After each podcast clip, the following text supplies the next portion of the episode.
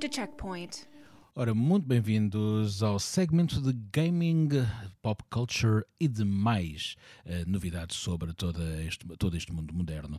Uh, temos connosco o Carlos Duarte Mendes, que todas as semanas vem ter aqui ao espaço para falar sobre o que é que se passa aí, as novas polémicas.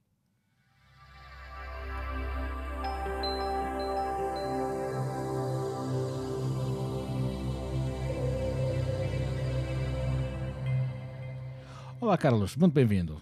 Olá, obrigado pelo convite. Estou muito feliz. Então porquê? Porque temos, vamos falar sobre um dos teus, uma das, das criações que mais adoras. Sim, eu na verdade sou uma criança de 29 anos que ainda joga Pokémon. O Pokémon, o famoso Pokémon. O Pokémon passou-me ao lado porque eu era uh, já velho quando ele apareceu, portanto não liguei muito. E fizeste tu muito bem que isto é um vício que se mantém até o resto da vida. Bom, mas tenho outros vícios. Sou, sou uh, grande, grande volante, portanto sigo a Fórmula 1 desde o Grand Prix para o Commodore Amiga. Portanto, como vês.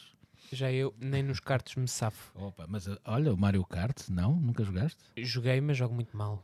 Muito Uh, mal. Mas o Mario Kart, eu nunca joguei Mario Kart. Kart quando ele tinha o kart, não é? Andava de kart. O, Ainda outro, anda? o outro Mario, o primeiro o que apareceu, eu acho que joguei isso também no Commodore Amiga. Ou não então terá não, sido, ou então não terá foi sido o- o Mario, que o Mario é da Nintendo. Pois, não era isso, era, não era no Commodore Amiga, era talvez, mas eu não Na Super Nintendo. Super Nintendo. Ora bem, estás a ver a diferença de idades, dá para isto. Ora então, vamos falar sobre a polémica do Pokémon Sword and Shield. E que polémica é esta? Parece que afinal não dá para apanhá-los todos. É essa a Pois, polémica. eh, tem a ver com o cloud, não é? Qualquer coisa. É. Epá, isto, então as pessoas vão ficar sem a sua bruta coleção que demorou anos a conquistar. É, É verdade. Estamos a falar de um jogo cujo principal claim é vou apanhá-los todos. E o que Pokémon Sword and Shield prometem neste momento é não, não vais apanhá-los todos. Mas ainda bem que esse claim em português. Vou apanhá-los todos, é um bocadinho. É, pode, É. Ter, pode ter aqui um segundo, não é? Um segundo Este sentido, são- não é? Neste momento, eh, apanhar são só bichinhos virtuais, Ok, completamente então inofensivos Pronto, para a saúde. pronto, pronto. E então, eh, esta polémica começa a ser eh, badalada e discutida nos fóruns eh, e está a irritar muita gente. Não? é? Sim, neste momento até as próprias, os próprios canais da- de, de Pokémon, os canais oficiais, estão a receber muito backlash negativo, centenas e centenas de milhares de, de dis- dislikes nos vídeos sobre este novo jogo, muitos comentários negativos em todos os tweets que fazem sobre Pokémon. Isto porquê? Ah, porque a polémica toda, como o, o João dizia muito bem, tem a ver com a Cloud a Pokémon Bank, Hum. que é basicamente onde a pessoa pode guardar todos os bichinhos que foi apanhando ao longo das sete gerações de Pokémon pelas várias consolas, desde o Game Boy, o primeiro, até à Nintendo 3DS. Pois, todas as marcas têm a sua cloud, não é?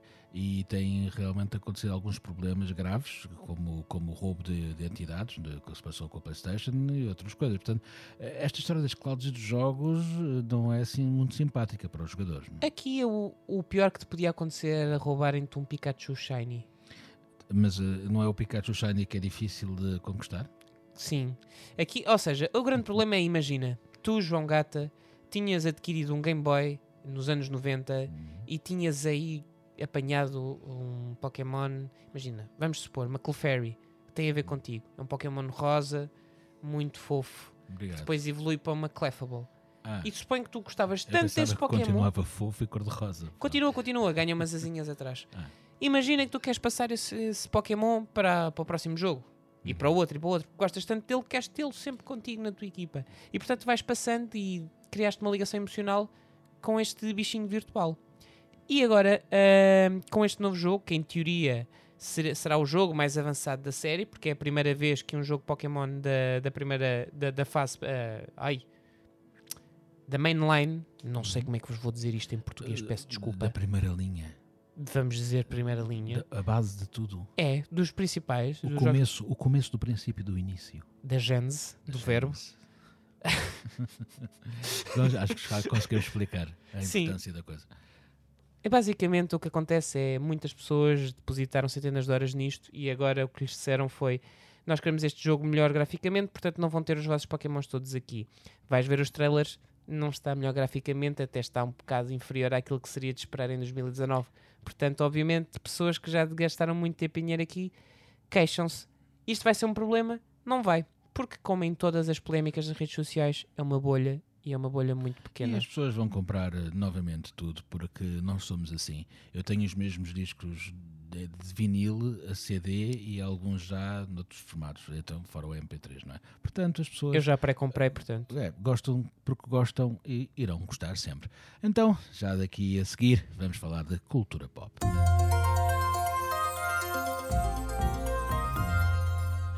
Vamos falar de cultura pop, mas continuamos com o Pokémon, não é? Agora na sua Platinum Edition.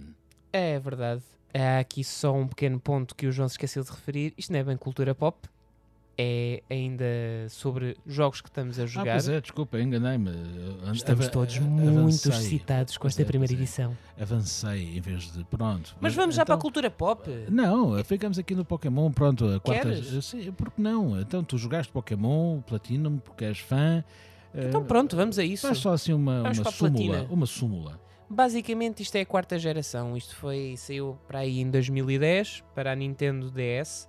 E na altura, quando saiu, levou muita porrada também na comunidade porque fez algumas alterações a nível da jogabilidade. Uh, como isto é um role-playing game, é baseado em estatísticas e cada Pokémon tem as suas próprias estatísticas de ataque, defesa, ataque especial, defesa especial e velocidade. E portanto eles mudaram aqui as mecânicas sobre o que é que eram ataques físicos e ataques especiais que vão bater a cada uma destas ahm, características. Hum. E na altura ah, a base competitiva queixou-se muito e entretanto isto neste momento é uma das gerações mais aplaudidas de todas. Eu estou a, a jogar outra vez também para perceber aqui se efetivamente esta questão do Sword and Shield pode ser só mais uma vez uma comunidade a queixar-se e depois eh, isto não vai dar em nada. Hum. E a verdade é que isto realmente o jogo é muito bom para aquilo que é um jogo Pokémon. Ou seja, isto já apela à nostalgia da malta millennial, quer dizer, já estamos assim. é- Sim. E é um excelente ponto para o que vamos falar a seguir, porque na verdade cada vez mais se vende a nostalgia eh, e aqui o- a malta do Pokémon decidiu fazer uma coisa diferente eh, e a comunidade que quer o mesmo jogo mas com algumas evoluções eh, não ficou muito contente. Ok. Mas o que é que será isto da nostalgia, João? É, pá, pois é, são daquelas coisas que, enfim, surgem com o tempo. Como o separador. O separador, o separador vai surgir já.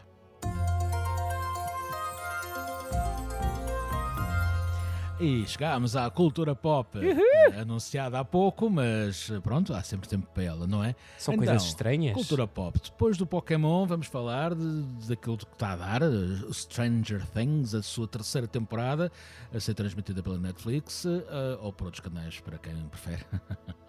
Não, vejam os outros canais, Não vejam na Netflix canais. PT. Uh, PT, oh, pronto, está bem. Então, uh, Stranger Things 3.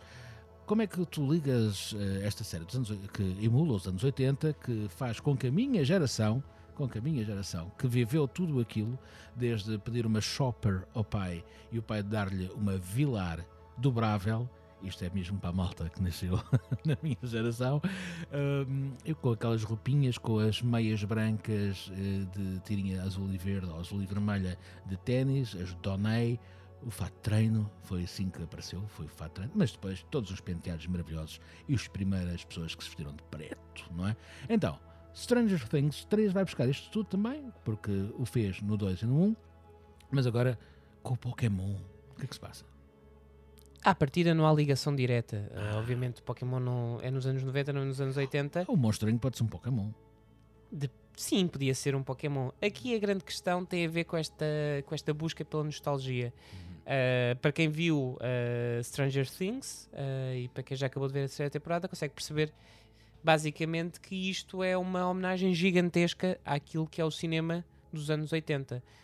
A primeira temporada baseava-se mais no Steven Spielberg, a segunda já puxa mais pelo Carpenter, a terceira tem ali muito Robert Zemeckis, tem ali muito. Ah, ai, como é que se chamava aquele senhor do, dos filmes do Ferris Jo- Bueller? John Landis, essa malta o toda. John Landis, Uhum. o Robert Altman. Uhum. Portanto, há aqui toda uma homenagem gigantesca a vários filmes de época e a vários temas da época que acaba por eh, trazer esta, esta, e agora falando um bocado da minha área, da Uhum. comunicação, eh, esta nova hum, forma de comunicar que é apelar à nostalgia que não existe. Olha, vou apelar também à memória, porque agora que falaste de Spielberg e de Carpenter, eu sou muito fã do João Carpinteiro, como o tratávamos à altura, e não tão fã do, do, do Spielberg. Eh, é um mito urbano, será que sim, será que não? Eh, aconteceu que nos anos 80 e 90 falava-se muito de uma troca de cartas, troca de correspondência entre o Spielberg e o Carpenter, porque Carpenter eh, acusava Spielberg de ser eh, um mimado, cheio de dinheiro e da máquina de Hollywood, enquanto que ele, que vinha eh, de uma base social um pouco menos, eh, pronto, menos mimada, não é? Tinha que sofrer na pele e ir à procura eh, do dinheiro para as suas produções. Eh, estas cartas a existir, lá está, porque nunca se percebeu, porque nunca foram encontradas, mas há quem diga que sim, que foram lidas e aquilo é às vezes um bocadinho estranho. Por exemplo, sabemos, isso, fazendo um paralelismo entre as duas cinematografias, por exemplo, sabemos que Spielberg, quando opta por um Indiana Jones, eh, Carpenter eh, aparece com um Jack Burton para ridicularizar um bocadinho isso. Sempre nas As- garras do mandarim. Exatamente. Spielberg tem o ET, Carpenter tem o Starman. Uh, Spielberg faz uma obra-prima, o seu filme de curso chamado The Duel, que para mim continua a ser uh, o grande filme dele. E o Carpenter foi-se basear no Kubrick no 2001 para fazer o Star, uh, o Dark Star. Uh, que é uma coisa fabulosa como filme de curso, porque estás a ver aquelas coisas das navezinhas com, com Sim. fósforo a fumegar e uma coisa animada. Pronto, é isso, que não tinha mesmo dinheiro. Pronto, desculpa lá entrar com esta história do Carpenter e do Spielberg, mas é sempre giro relembrar estas coisas. E porque vale a pena. Mas dizia eu, isto tem muito a ver com esta questão da nostalgia, malta da minha idade, anos 90, não deveria ter nostalgia de uma época que não viveu. Porém, se analisarem todos os produtos de seja música, seja moda, seja até os videojogos, existe cada vez mais a tendência para puxarmos à nostalgia de tal forma que se argumenta já alguns pensadores que nós já não sentimos nostalgia porque não é possível. Com o advento das redes sociais, do YouTube, de tudo o que são eh, repositórios digitais, nós não podemos sentir nostalgia de uma coisa que vemos diariamente. Portanto, vocês sentem-se nostálgicos por alguma coisa? O, o pré-net, não é? E agora que vocês estão na net, como é que será o pós-net? Não faço ideia, mas não sei se vou estar vivo para ver. Uh, não, uh, pois não sei, a internet é uma coisa que Será que o pós-net será uma Skynet? talvez seja outra coisa completamente diferente. Para quem estuda a inteligência artificial, Como, bem, mas eu, olha que por acaso vou mais na, naquela senda do Years and Years, uma série que está a ser, que está agora na HBO, que eu acho que toda a gente deveria ver, toda a gente, porque vai buscar aquilo que o Black Mirror conseguiu, que é avançar um bocadinho no tempo, mas com uma tecnologia, e a tecnologia como foco central, como personagem até, eh, e para, para nos mostrar aquilo que já somos. Mas, os, mas ao abrir também esses temores da sobre, sobredosagem da, da utilização daquilo que já não dominamos e que nos domina a nós. Uh, outro dia até escrevi sobre o Plim, não é? As notificações que nos tiram do sério e nos tiram daquilo que estamos a fazer, porque o Plim uh, obriga-nos automaticamente a desviar o olhar para o, o equipamento que fez o som. Uh, o Years and Years tem um bocadinho isto daquilo que vai ser o futuro, portanto já, somos avatar, já somos isto, já somos tudo. E acho muito bem que vocês façam o esforço. Se não tiverem a assinatura HBO, é do Borderlands no primeiro mês. Tem três ou quatro séries que deveriam ser vistas por toda a gente. Uma delas é o Years and Years. muito curioso. pá. Não conhecia, vou tentar ver. Uhum. Já que falaste no Black Mirror, e só para fechar aqui o assunto, Black Mirror também tem um episódio sobre plins, que é Uhum. o Smithereens, Smithereens, sim. que é o meu episódio favorito desta temporada. E se não viram, por favor, não se queixem até ao fim. Percebam as nuances de- das filmagens e de alguns planos, principalmente o plano do drone ao contrário. Que é aí que percebem que, ok, ok, isto é uma grande gozação com a nossa cara. Pá, vale, vale muito a pena. Então, antes da tua sugestão musical, que vai eh, transportar-nos para outros lados, vamos ficar aqui com o separador. E então, diz-me lá o que é que tu trouxeste para ouvirmos hoje. Então, hoje, para estrear, eh, trouxe aqui uma, uma música de um videojogo dos anos 90, em homenagem aqui ao meu amigo João. Ele que gosta muito deste tipo de sonoridades. Isto é uma música de um jogo chamado Donkey Kong Country, eh, da Super Nintendo. Eh, foi, orquestra, foi orquestrada, não, foi composta por David Wise, eh, que é basicamente um compositor de videojogos que compôs maioritariamente para jogos desta empresa, da Rare, uh, e maioritariamente para jogos do Donkey Kong. Donkey Kong, para quem não conhecer, era aquele macaco com barris que mandava barris ao Super Mario, nas arcadas. Era um tipo simpático, portanto. Sim, ele depois, entretanto, constituiu família, foi para a selva. Há aqui um crocodilo que lhe rouba as bananas e, portanto, ele tem que lhe salvar as bananas. Se esqueça que eu estou a gozar, mas isto é a história literal do jogo. Não, mas eu lembro-me do jogo. Portanto, eu, eu, estou-me a rir porque me relembrei de tudo e das horas passei a olhar para o ecrã porque havia muita gente a jogar isso. Ai, Foi a um nostalgia. Lá está. Mas por acaso eu não joguei. Bom, então ficamos então com Aquatic Ambience uh, de David Wise.